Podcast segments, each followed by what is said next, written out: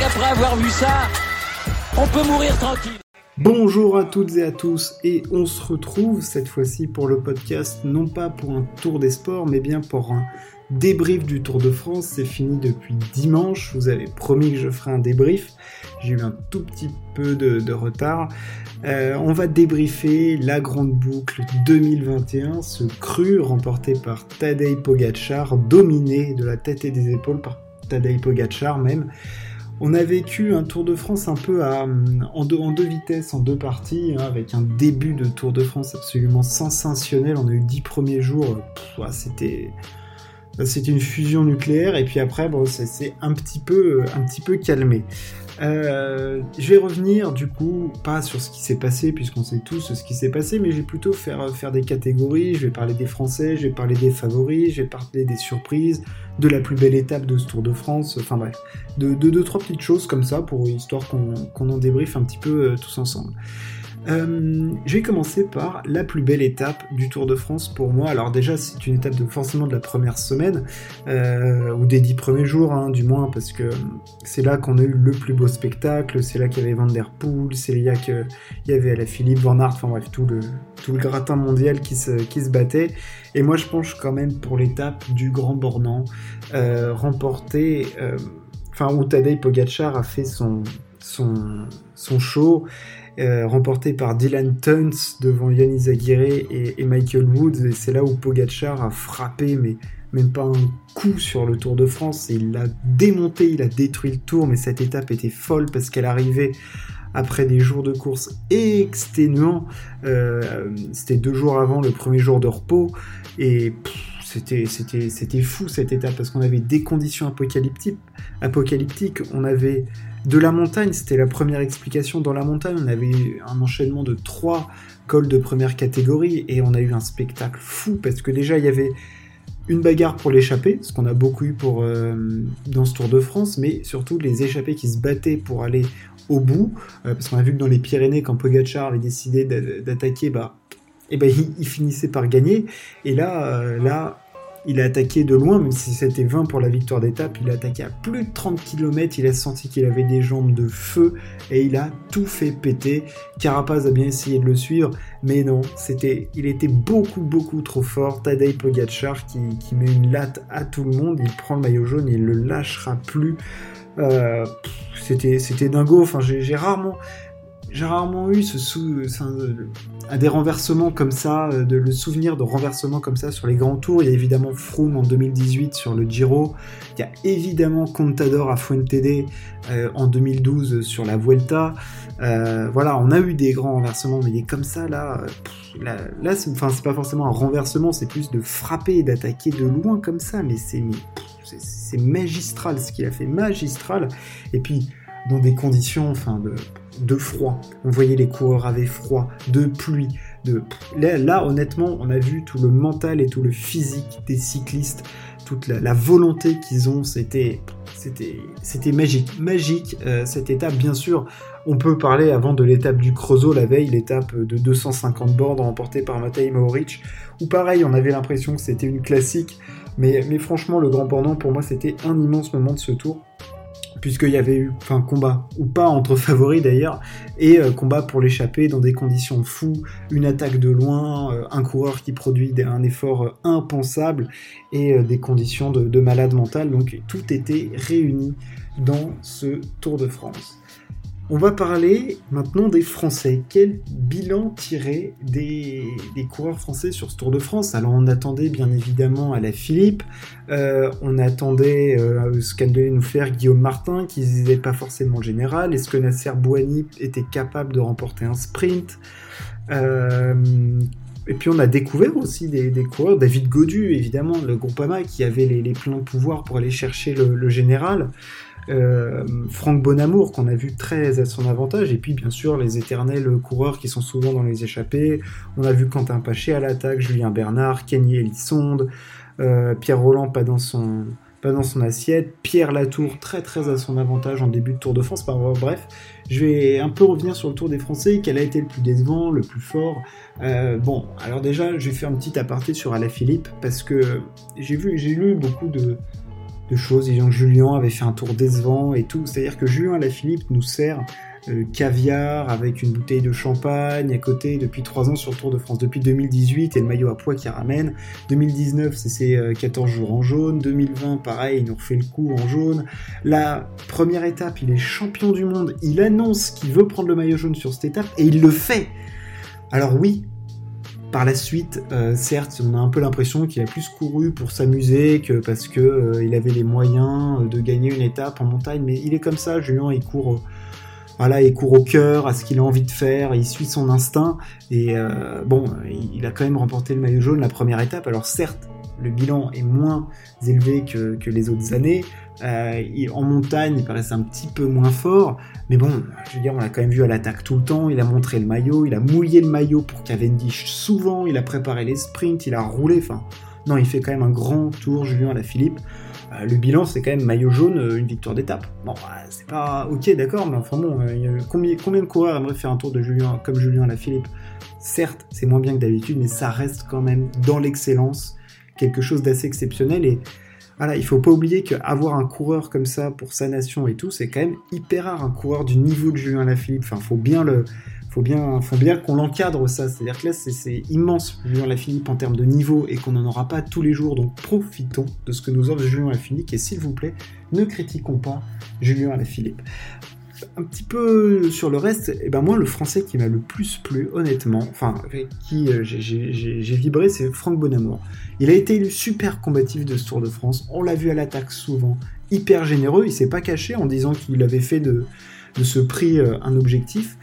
Et euh, non, franchement, il, a été épatant, Franck Bonamour, dans les échappées, joie de vivre, pas avoir d'efforts. Non, franchement, c'était euh, c'était hyper appréciable le Tour de France et puis hyper euh, voilà, c'est remarquable hein, comme Tour de France. pour son équipe, ça fait forcément du bien et puis pour lui, il a montré il a montré beaucoup de choses. le à noter aussi le très bon tour d'Aurélien Paré-Peintre et celui de David Godu. Alors on peut s'attarder un petit peu sur Godu. Alors, que dire de David Godu à part que putain d'étape sur le Ventoux où ah, il a un coup de mou, il prend, une, il, prend, un, il prend un tir monstrueux. Franchement, sinon, son tour, il est plutôt pas mauvais. Il fait 11ème. Euh, on l'a vu à son avantage dans les Pyrénées, notamment dans les, avec les meilleurs euh, dans l'étape euh, vers Andorre, remportée par Sepkus. franchement, c'était. Ah, il a, montré qu'il pouvait faire quelque chose sur les Ventours en montagne parce qu'en contre-la-montre, ça reste faible. Mais en montagne, il, peut clairement être de la trempe des très très très bons grimpeurs euh, David Godu. Euh, quel est le gap à passer? C'est à part en contre-la-montre, hein, je parle, c'est peut-être euh, certains moments. je sais même pas s'il a fait des erreurs de, stratégie ou de. Ah, je mais non, et puis son équipe était pas là pour lui. Enfin, je veux dire, ils ont perdu un nombre de coureurs. La groupe Digi, ils ont fini le tour. Ils étaient moins que. Enfin, oui, ils étaient forcément moins qu'au départ, mais enfin, je veux dire, ils étaient moins que zéro presque. Euh, mais il s'est débrouillé seul, au courage. Euh, on l'a vu à l'attaque dans les Pyrénées quand même, il en voulait, donc il a montré de la force de caractère quand même, beaucoup de force de caractère David Godu. Enfin, il s'est vraiment imposé, euh, charismatique. non, non, franchement, très bon tour de David Godu. Et puis Guillaume Martin, lui, fait huitième. alors oui, il a fait des échappées pour reprendre du temps. C'était pas, c'était moins flamboyant peut-être que l'année dernière. Euh, mais ça reste un tour bon correct pour euh, très très correct pour Guillaume euh, pour Guillaume Martin. Voilà ce qu'on pouvait dire un petit peu au niveau des, Français. Est-ce qu'on peut faire peut-être un tour par la surprise de ce Tour de France? Bah, alors moi j'ai une réponse qui me paraît assez évidente comme ça, bah, c'est le deuxième du Tour de France, Jonas Vingegaard. Enfin, je veux dire, pour les suiveurs du cyclisme, bon, on, en avait un petit peu entendu parler parce qu'il avait fait un petit peu de bruit déjà le, Danois de, l'équipe Jumbo-Visma, euh, donc équipier de Primoz Roglic euh, et tout, parce qu'il faut pas oublier que logiquement le leader de la Jumbo-Visma sur ce tour, c'est Primoz Roglic. Enfin, c'est c'est le Slovène qui est censé se battre contre l'autre Slovène et prendre sa revanche de l'année dernière et du chrono de la planche des belles filles et aller chercher ce Tour de France. C'est ça, c'était l'objectif de sa saison euh, à Primoz. Malheureusement pour lui, il y a cette chute terrible. On l'a vu qu'il a, il a quand même pris avec pas mal de philosophie. Puis là, il s'entraîne et tout euh, pour ses objectifs de fin de saison. Mais Jonas Vingegaard qui fait deuxième du tour, enfin franchement, fallait, la, fallait être bien accroché euh, ses fesses sur sa, sèche, sur, sa, sur sa chaise pour la sortir sans perdre une dent quand même. Parce que, putain, il a été sciant le mec. Je veux dire, c'est un, un, poids plus, mais putain, en chrono, ce qu'il envoie, mais les watts qu'il arrive à développer, il est impressionnant, Jonas Vingegaard. Et puis en montagne, bah, je pense qu'il était du niveau de Carapaz, hein. c'est juste qu'il a un peu plus de jus au sprint que Carapaz. Mais euh, en montagne, il était, euh, bah, c'était le deuxième, pour moi, deuxième ex avec, avec Carapaz. Impressionnant, Jonas Vingegaard. Euh, ouais, franchement, c'est surprenant, Jonas Vingegaard, à, suivre, évidemment. Le petit Jonas, quel va être son plan de, développement? Est-ce qu'il va vouloir continuer à faire les, grands tours? Je pense que forcément, quand on, une telle performance sur un Tour de France deuxième, où certes on finit à 5 minutes 20, mais en ayant pris euh, une clacasse de 3 minutes sur, euh, de plus de 3 minutes sur une étape, euh, bon, Jonas Vingegaard était, était très très impressionnant. Je suis moins surpris de voir du... parce que, bon, faut pas oublier que les grosses têtes d'affiche de ce Tour de France, bon, Primoz Roglic était pas là, Geraint Thomas, il aurait pu faire forcément un top 10. Euh, voir du Alexei Lutsenko, du Henrik Mas, euh, tout ça, bon, ça on sait que ça peut tenir. Euh, forcément, hein, Henrik Mas en suivant, bon, il a placé une attaque, certes, mais c'est moins surprenant. Vingegaard deuxième, c'est très très surprenant. Carapaz troisième, ça surprend, ça surprend personne. Hein. Il était très fort et il gagne le Giro 2019, il fait deuxième de la Vuelta. non, moi ça me, ça, me surprend pas. Ce qui est surprenant, c'est évidemment Jonas Vingegaard et c'est une agréable surprise, même s'il n'a pas été flamboyant d'attaque ou, autre, autre chose. Euh, il a placé une attaque au, Ventoux, mais, euh, mais non, Jonas Vingegaard, c'est la surprise du Tour de France, euh, au même titre que Ben O'Connor, hein, qui est très bon grimpeur et qui s'est mis à jouer ce classement général au prix d'une échappée où il a à un moment été presque maillot jaune virtuel, et c'est c'est marrant parce qu'il y, a eu, y a eu deux moments, c'est-à-dire qu'il y a eu l'échappée où il est revenu, et l'étape d'après, on sent lâcher un petit peu, être un petit peu juste, on se dit, ah, il va finir par dégringoler, dégringoler, puis finir vers, je sais pas, vers les places où sont Godu, euh, Cataneo, tout ça. Et non, putain, il s'est accroché comme un salaud euh, pour finir au final 11 secondes devant Wilco Kelderman. Euh, et ben franchement, c'est de 1, c'est mérité, hein, parce que est-ce que Kelderman a fait le Tour de France? Je pose la question. Est-ce qu'on a vu Wilco Kelderman sur ce Tour de France? Alors c'est très dur parce que le mec fait cinquième du Tour de France, il faut se rendre compte du niveau du mec. Et putain, le mec, tu le vois pas, le mec fait que suivre, c'est un suceur de roue, c'est un, enfer.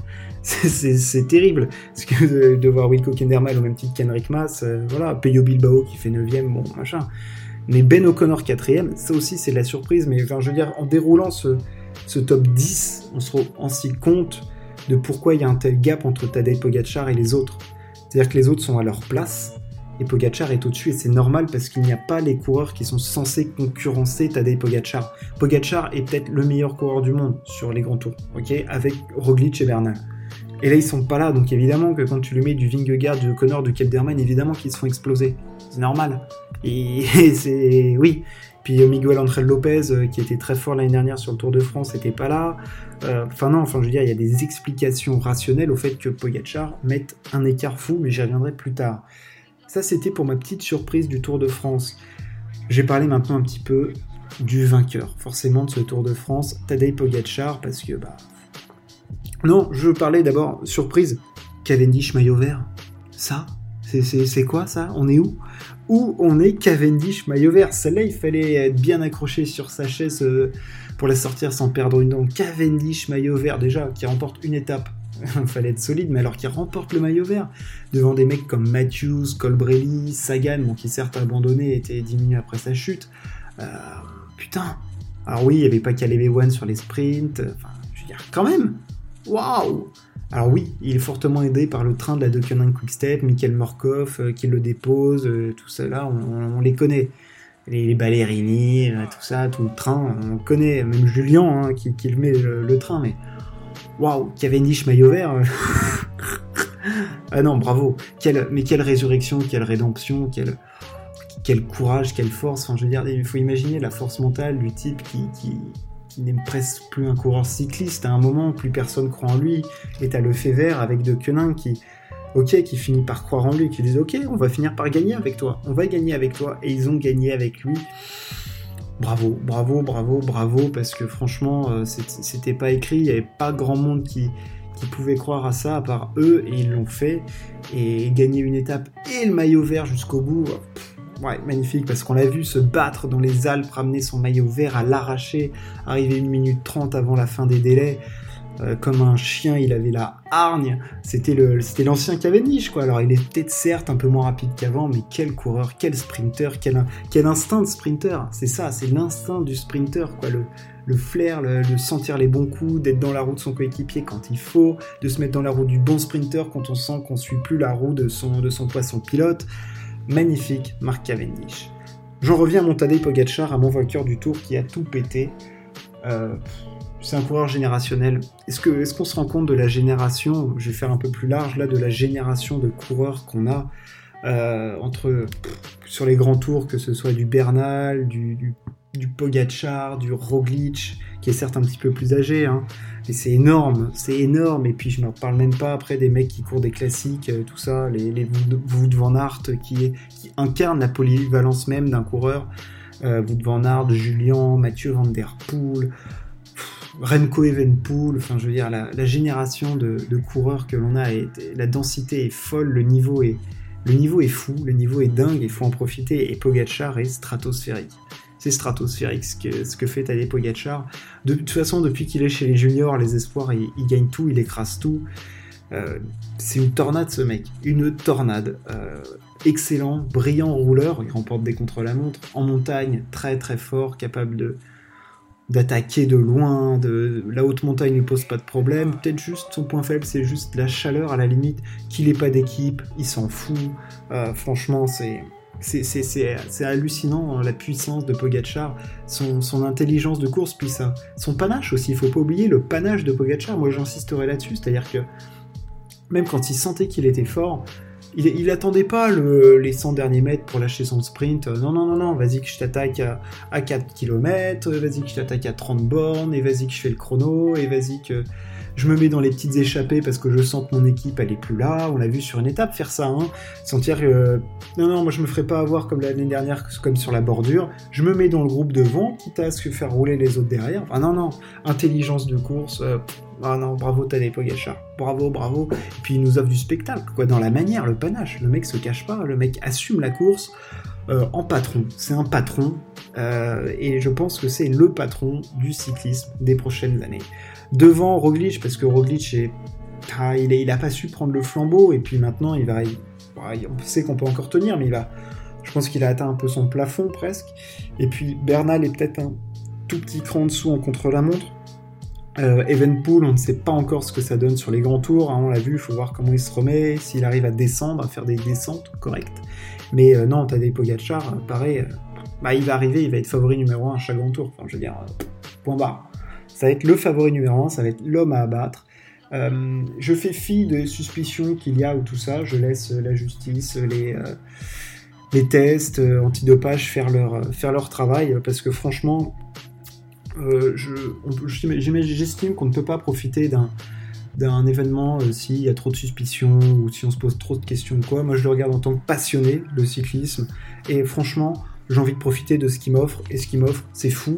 Euh, c'est dingue. On n'en reverra peut-être pas un de sitôt, un coureur comme ça, avec ce talent-là, parce que c'est être talentueux, arriver à faire ça, c'est être bosseur, c'est être un travailleur de dingue, parce que tu n'arrives pas à développer des puissances pareilles, euh, à faire des contre-la-montre pareil, euh, sans, sans bosser comme un fou. Sa, préparation, elle est au millimètre. Tout est vu, tout est revu, tout est calé, calibré. Euh, dans sa tête, c'est calé le cadrage mental pour arriver à cet âge-là, arriver à ce niveau d'excellence et de, de, de précision physique je trouve ça hallucinant et je trouve ça remarquable. Remarquable. Donc il faut admirer ce que fait Tadej Pogacar à son âge parce qu'il faut pas oublier qu'il a que 22 balais et on va l'avoir pour quelques années encore. Désolé à ceux qui l'aiment pas, euh, mais euh, franchement, moi je trouve qu'il a, au moins il apporte du spectacle. Euh, il n'a pas forcément une équipe très forte avec lui qui mettra le train en montagne, du moins pour l'instant. Donc profitons du spectacle offert par Pogacar. Profitons-en.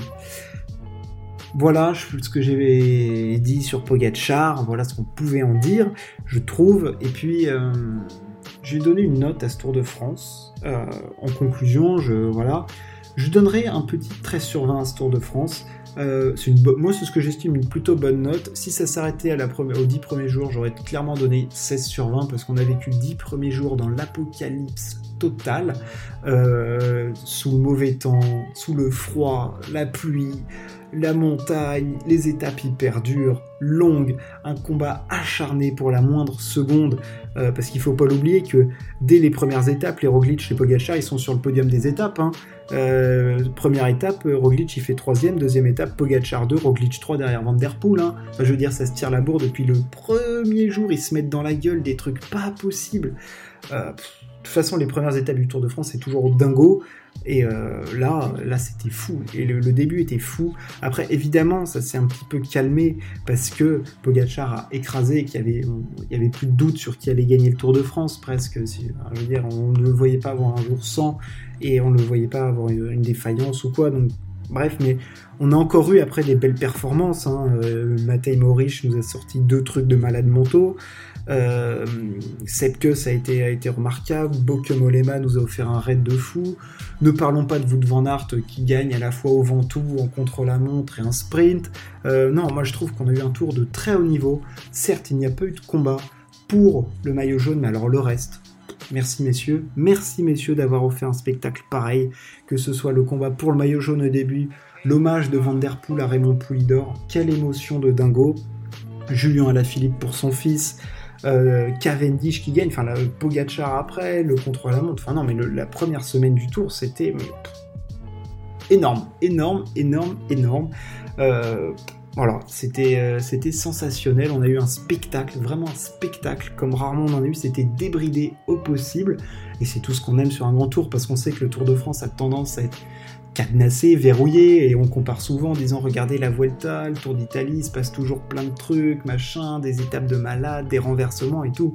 Et là, honnêtement, les dix premiers jours du Tour de France, c'était euh, Vuelta, euh, Tour d'Italie, quoi. Il n'y avait pas de cadre, il n'y avait pas de cadre. C'était, euh, allez, porte ouverte pour tout le monde, tout le monde sort, tout le monde y va, on, fait, on fait comme on le sent. Et puis, non, c'était fou, fou, fou, fou, fou. On a même vu Van en échapper avec Wout van Aert. Donc non, pour moi, ce Tour de France, c'est très sur 20 parce que oui, à la fin, les Pyrénées, on n'a pas eu un spectacle de malade mental. Euh, le contre-la-montre, à la fin, servait. Enfin, c'est pas qu'il servait à rien, mais il n'y avait aucun enjeu dedans, à part pour les places du top 10. Donc, voilà. La place entre le 6 et le 7 au bout d'un moment, qui entre Enric Mas et Lutsenko finira devant l'autre, merci, mais bon, c'est le Tour de France, quoi. Euh, et puis le, sprint sur les champs, enfin bref. Voilà ce qu'on pouvait dire sur ce Tour de France. C'est le débrief de ce Tour de France. Voilà, j'ai dit euh, ce que je voulais dire. J'ai parlé de, des favoris, j'ai parlé des Français, j'ai parlé de, de Pogacar, j'ai parlé de, des différentes semaines, des étapes. Enfin bref, je suis revenu un peu sur tout ce qu'on a vécu, toutes les émotions qu'on a eues. J'espère que ça vous a plu. N'hésitez pas toujours à partager, à vous, abonner. Et puis, euh, on se retrouve très vite pour discuter l'actu sportive. Ciao, à plus.